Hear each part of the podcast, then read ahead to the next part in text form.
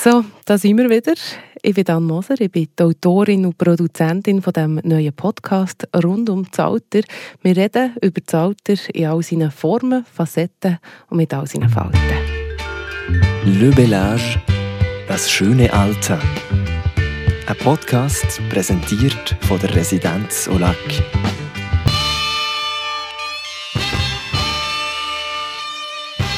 Ein Beilagen-Podcast ist das ja hier. Zweimal im Monat gibt es jeweils eine Folge. Eine auf Deutsch und eine auf Französisch im Normalfall. Heute geht es hier nochmal um das gleiche Thema wie letzten Monat schon, wie in den letzten Sendungen schon. Wie nutzen ältere Menschen die sozialen Medien? Wir haben in der ersten Folge mit zwei Nutzern geredet, mit dem Instagram-Influencer mit dem Gerold Brenner aus Zürich und mit dem Peter Schleppi, Bewohner der Residenz Oleg zu Bio.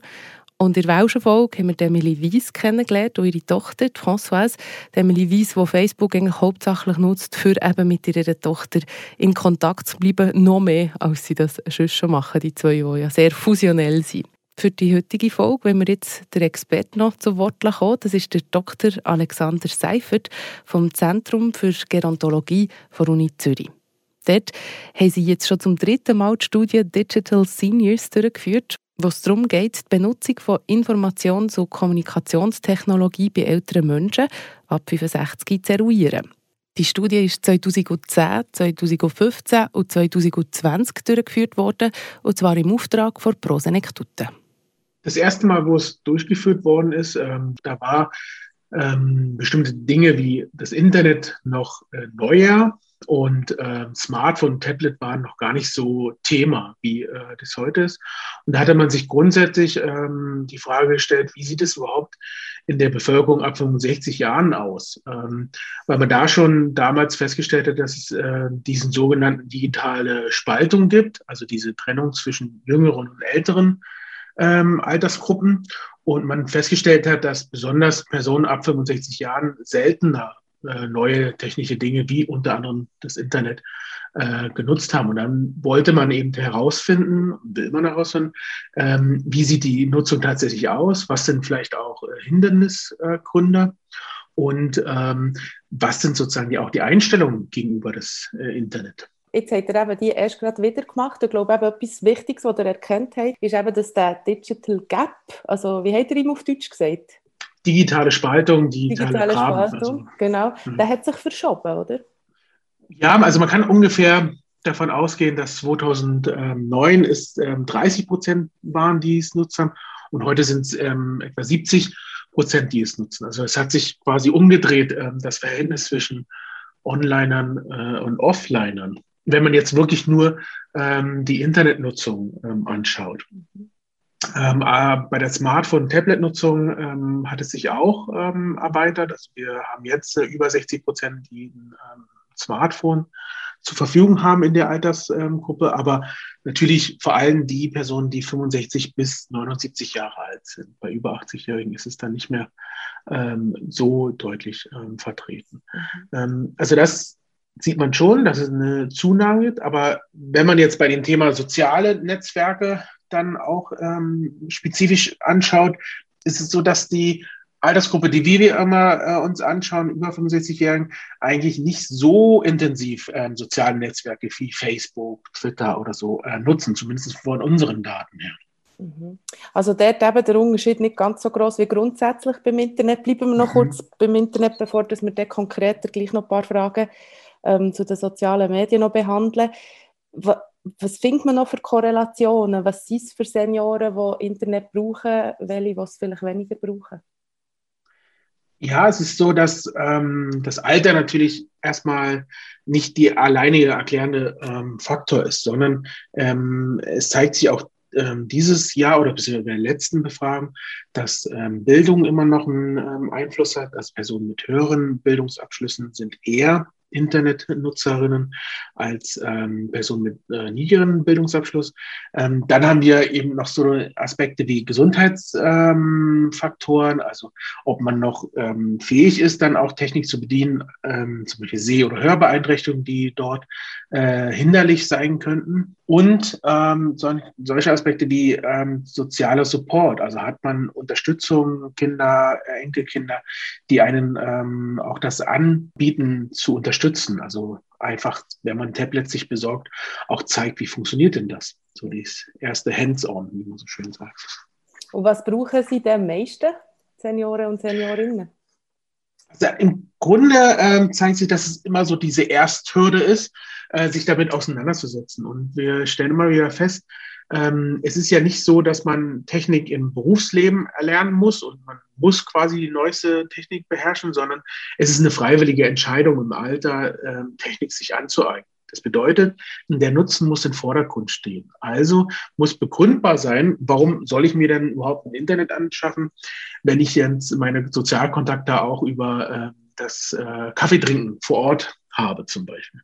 Ähm, Corona hat es jetzt noch mal ein bisschen deutlicher gemacht, dass man vielleicht auch abhängiger ist an, von digitalen Lösungen. Und letztendlich ist es also das wichtig, dieses Nutzen zu verdeutlichen. Und das andere ist diese ähm, Ersthürde des äh, Supports, also der Unterstützung, dass man da wirklich ähm, zum Beispiel Kurse oder durch eins zu eins Betreuung ähm, da ist und zeigt, so kompliziert ist es nicht. Also diese, es ist ja oft so gesagt, es ist zu kompliziert, ich, ich will mir den Aufwand nicht mehr ähm, antun in meinem Alter, ähm, das zu erlernen. Also das sind so immer oft so Begründungen, warum man das nicht macht. Aber was konkret? Also die Klassiker interessanterweise auch schon seit 2010 sind ähm, E-Mails äh, schreiben, lesen, googeln, also Informationen suchen, ähm, Fahrpläne abrufen und ähm, vielleicht danach hier auch sowas wie Zeitungen lesen.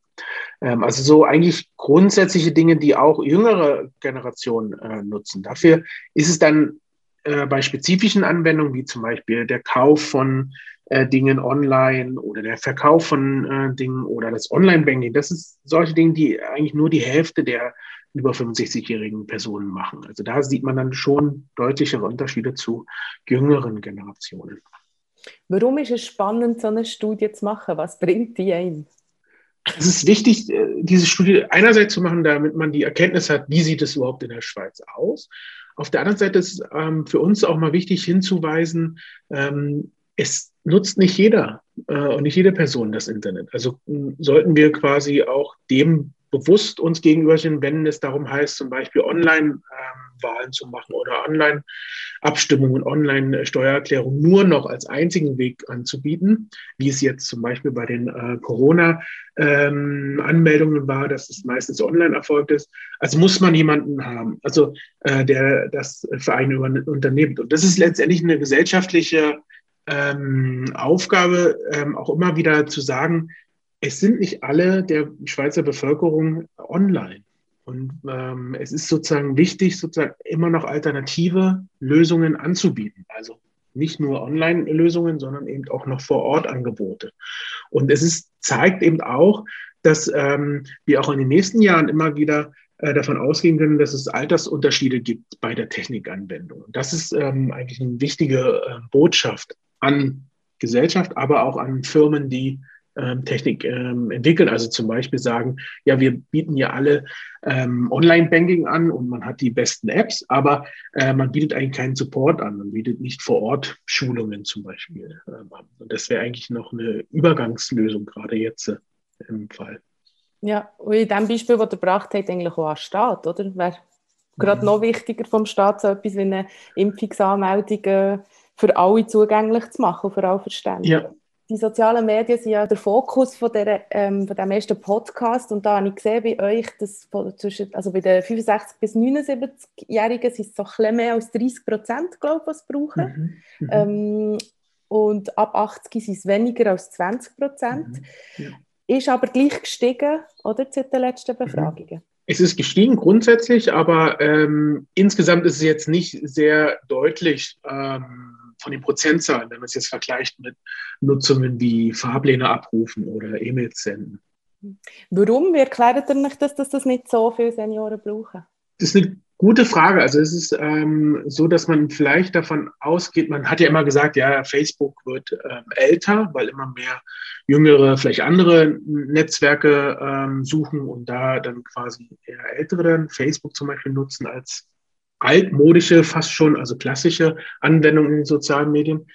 Ähm, aber es zeigt sich in unseren Daten immer nicht so stark. Es hat vielleicht damit zu tun, ähm, dass gerade die Zielgruppe äh, immer noch viele alternative Zugänge zu sozialen Kontakten haben. Also sprich, ähm, Personen besuchen über Sportangebote, Personen treffen, über andere Freizeitangebote und gar nicht das Bedürfnis haben, das jetzt unbedingt online ähm, durchzuführen. Also es hat viel damit zu tun, ähm, wie man auch Kontakte zu den Freunden hat. Also wir konnten immer wieder feststellen, dass wenn Personen eher auch einen Freundeskreis hat von Offlinern, also von Personen, die das Internet nicht nutzen, dann ist auch der Anreiz nicht so stark, überhaupt das Internet zu nutzen, weil ich ja niemand anders treffe dort im Internet, den ich ja bereits schon kenne.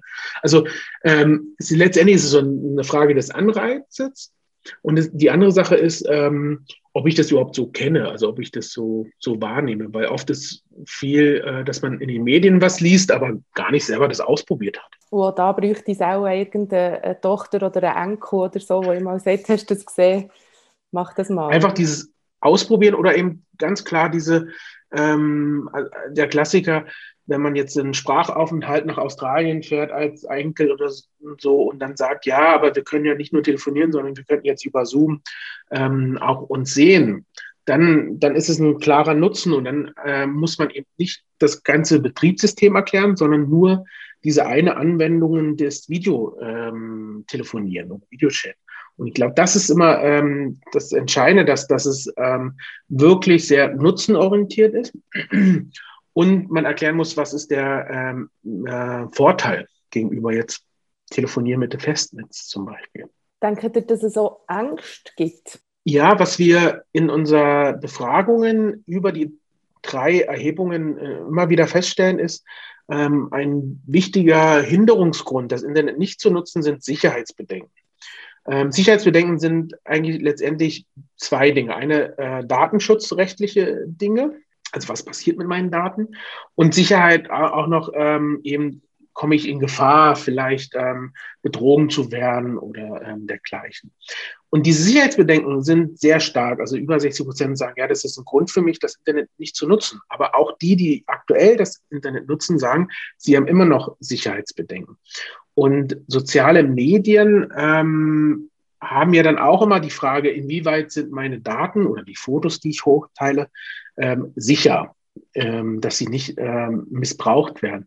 Und auch da merken wir, dass ähm, es viel auch diese durch die Medien erzeugte vielleicht Ängste sind, die vielleicht nicht unbedingt immer der Tatsache ähm, entsprechen. Also so eine Art subjektive Sicherheitsbedenken. Äh, dass man die Angst hat, äh, man, man äh, gibt etwas frei, wenn man mal wieder irgendwie irgendeinen neuen Skandal hört, dass Daten freigegeben worden sind oder dergleichen. Ähm, also von daher geht es immer auch darum, nicht nur die Technik zu beherrschen, die Hardware, das Smartphone oder, oder den Computer, sondern ähm, ich würde es so als Technikkompetenzen bezeichnen. Zu wissen, wie bewege ich mich denn im Internet? Also wie ähm, kann ich denn sicher auch im Internet äh, meine Daten verwalten oder mit anderen Leuten kommunizieren. Und das ist eine Sache, die man auch erstmal erlernen muss. Ähm, letztendlich in der Schule wird das auch nicht immer vermittelt, diese Technikkompetenzen. Also wirklich nicht nur die Technikaneignung, sondern wie gehe ich denn damit um? Das ist ja etwas, was für uns auch nicht immer einfach ist, wo wir vielleicht Eben. manchmal blauäugig ja. einfach mal machen und man sich auch vielleicht Absolut, die Frage ja. gar nicht immer stellt. Ihr habt die Befragung, glaube ich, vor Corona gemacht, oder? Ja, ja. Ähm, vor Corona. Vor, ich kann mir vorstellen, dass das mit den sozialen Medien vielleicht ein gestiegen ist in dieser Zeit, oder? Mhm. Ähm, ja, die Vermutung habe ich auch. Also wir haben ähm, leider keine ähm, Daten dazu. Ich habe Daten aus einer anderen Studie, ähm, wo 50, über 50-Jährige befragt worden sind. Und da sieht man schon, dass ähm, physische Kontakte zurückgegangen sind und dafür Telefon und Internet stark zugenommen haben, also sich fast verdoppelt haben. so um, um aufrechtzuerhalten. Aber es ist vor allem das Telefon, nicht das Internet, was genutzt wird. Also das klassische Festnetz oder mobil, wie auch immer, ähm, wird quasi als Hauptkompensationsmöglichkeit ähm, äh, genutzt, in Corona-Zeiten Kontakt zu halten. Jedoch zeigen auch die Studien, dass die Personen sagen, ja, aber so ganz zufrieden bin ich mit den sozialen Kontakten nicht auch wenn ich sie über Internet oder Telefon aufrechterhalten kann. Also eigentlich wäre mir das Vor-Ort-Treffen mit den Personen viel lieber. Wir haben aus Daten von ähm, Österreich, von ähm, dort ähm, Alters- und Pflegeheimen, äh, könnten wir eigentlich zeigen, dass zwar das Telefon öfter genutzt worden ist, Festnetz, aber das Internet, also sind nur ähm, etwa 10 Prozent, die das Internet angefangen haben in den Alterszentren neu zu nutzen für in der Zeit von Corona. Ähm, also wir sehen auch da, dass es vielleicht nicht so einfach war in der Altersgruppe und vor allem in den äh, Personen, die, die äh, stationär, also die in Alters- und Pflegeheimen wohnen, ähm, weil die Infrastruktur vielleicht nicht da war. Also schon alleine gibt es einen Internetanschluss, gibt es ein Tablet für jeden, wer hat denn überhaupt Zeit, ähm, das äh, zu erlernen ähm, und beizubringen. Also von daher hatte man die Hoffnung, aber so, so in den Daten, die ich so habe, ähm, zeigt es sich nicht so stark. Also dass es doch eine ähm, eben ganz simple Hürden waren, wie ähm, wenn man die Altersheime Person nicht besuchen konnte, konnte man ihnen ja auch nicht mal ein Tablet übergeben und erklären, wie funktioniert denn Zoom oder Skype darauf. Also so ganz banale Dinge, die dann aber in der Summe dazu führten, dass man vermutlich dann eher das klassische Festnetztelefon benutzt hat und nicht soziale Medien. Wie seniorenfreundlich würdet ihr sagen, schlussendlich sind die sozialen Medien? Und sollten sie seniorenfreundlicher werden? Also braucht es irgendein extra Facebook für Senioren?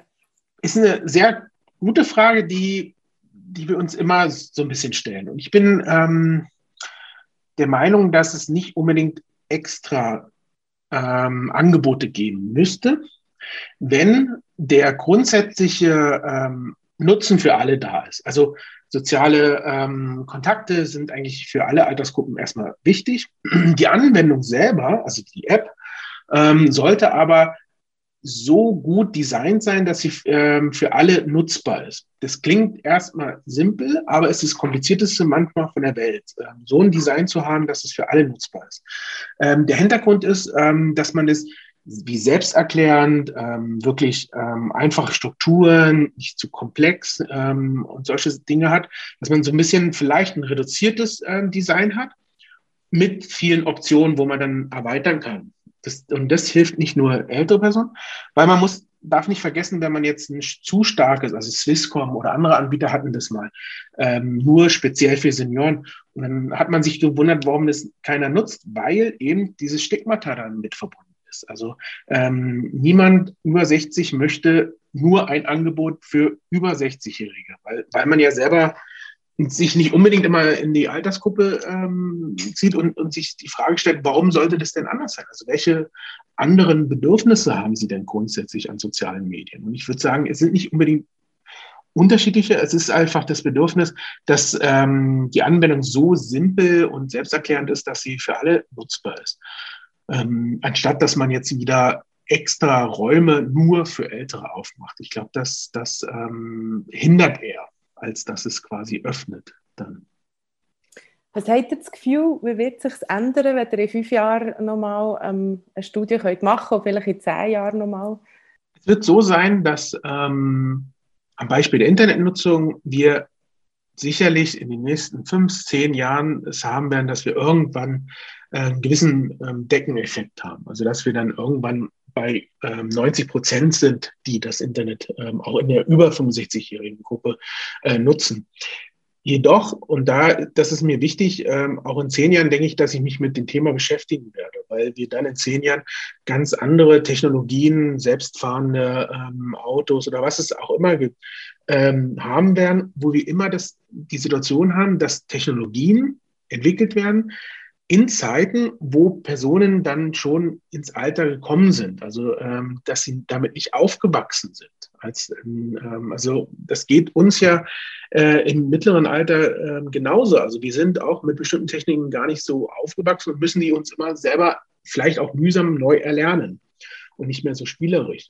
Letztendlich ist es dann immer, je älter man wird, immer mehr die Frage, lohnt es sich für mich überhaupt noch diese neue Technik anzueignen. Und deshalb denke ich, auch in zehn Jahren wird es dort Unterschiede geben oder das Thema von Relevanz sein.